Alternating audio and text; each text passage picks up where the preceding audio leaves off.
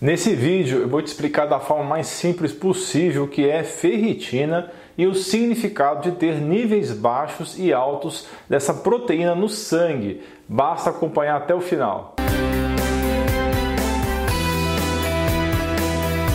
Pessoal, somente cerca de um terço das pessoas 30% que assistem os vídeos de fato se inscrevem. Mas por que você deve se inscrever? Que tal ter acesso a mais de 640 vídeos do canal de saúde mais completo e diversificado do Brasil? E que tal ser avisado sempre que um novo vídeo sair, ativando o sininho de notificações? Dê um presente para você e sua família para que vocês atinjam excelência em saúde. Ferritina é uma proteína que armazena ferro no seu corpo. Medir a ferritina é o jeito mais preciso de saber se existe falta ou deficiência de ferro no seu corpo. Aqui nós vamos discutir o significado das duas situações, falta e excesso de ferro e ferritina. A ferritina é uma proteína que contém ferro e é a principal forma de ferro armazenado dentro das células. O ferro é um oligoelemento essencial para, entre outras funções, produção de glóbulos vermelhos. Então ela é fundamental para glóbulos vermelhos ou em massas saudáveis. O corpo não pode produzir ferro e deve absorvê-lo dos alimentos que comemos ou dos suplementos. Em pessoas saudáveis, a maior parte do ferro absorvido pelo corpo é incorporada à hemoglobina dos glóbulos vermelhos. A maior parte do restante é armazenado como ferritina ou hemosiderina, com pequenas quantidades adicionais usadas para produzir outras proteínas que usam ferro como é o caso da mioglobina e outras enzimas. A ferritina e a hemosiderina estão presentes principalmente no fígado, mas também estão presentes na medula óssea, no baço e nos músculos.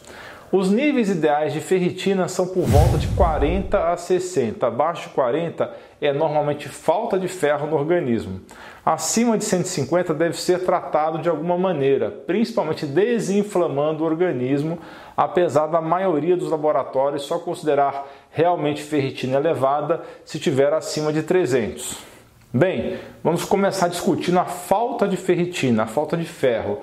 Quando o nível de ferro é insuficiente para atender as necessidades do corpo, o nível desse elemento no, no sangue cai, os estoques de ferro são reduzidos e os níveis de ferritina diminuem.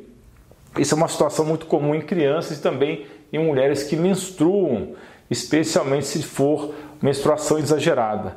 A falta de ferritina pode indicar que não é consumido ferro suficiente nos alimentos ou suplementos ou que o corpo é incapaz de absorver esse ferro contido nos alimentos ingeridos.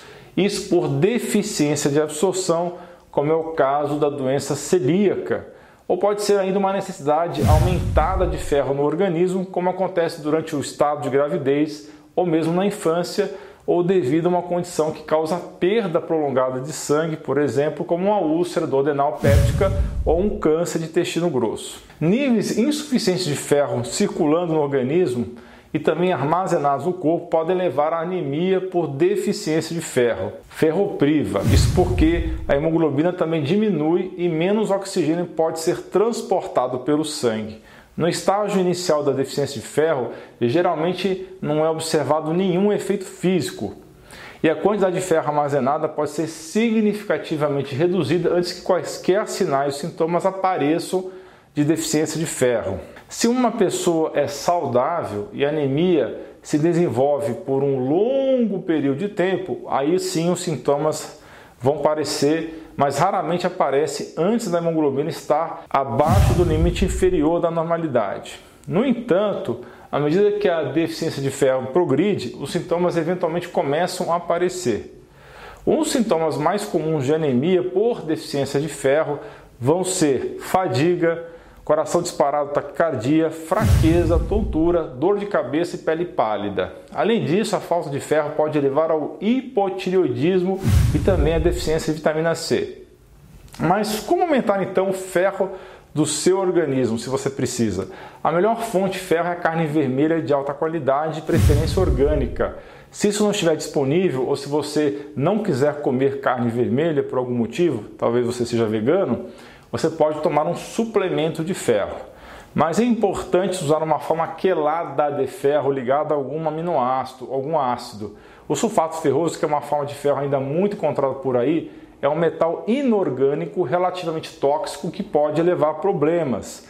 Então é melhor usar formas seguras de ferro, como é o caso da carbonila, glicinato ou pirofosfato. Converse com seu médico para ver doses. E quando a gente fala de excesso de ferritina, isso pode significar uma doença relativamente incomum chamada de hemocromatose, uma doença genética que se traduz em excesso de ferro no corpo. Mas mais comum do que hemocromatose, o excesso de ferro é provocado por inflamação no corpo, que também pode ser por deficiência de funcionamento do fígado. Praticamente todos os homens adultos e mulheres que estão na pós-menopausa que não menstruam estão em risco de sobrecarga de ferro porque não conseguem excretar ferro de maneira eficiente e não perdem sangue regularmente. A perda de sangue é o principal meio de reduzir o excesso de ferro, pois o corpo não tem mecanismos ativos de excreção de ferro. Outra causa comum de excesso de ferro é o consumo regular de álcool, que aumenta a absorção desse elemento no nosso organismo. O excesso de ferro serve como catalisador, ele acelera a produção de radicais livres no organismo. Isso vai facilitar as espécies reativas de oxigênio que vão causar estrago no nosso corpo. O ferro reage com peróxido de hidrogênio, que é um radical livre, formando radicais livres de hidroxila, que é pior ainda. Estes estão entre os radicais livres mais prejudiciais conhecidos e que causam disfunção mitocondrial severa, ou seja, estragam o funcionamento das usinas de energia que funcionam dentro das células.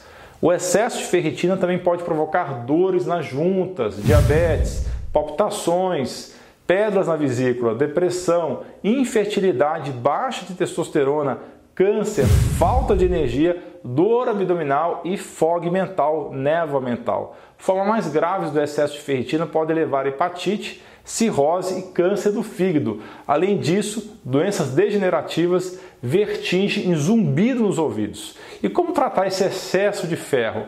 reduzindo seu consumo de carne vermelha para apenas uma vez por semana ou menos e consumindo arroz negro selvagem que tem casca de duas a três vezes por semana. Além disso, doe sangue duas a três vezes por ano se for possível. Se não for possível doar sangue, a próxima solução é a flebotomia, que é a retirada de sangue periódica.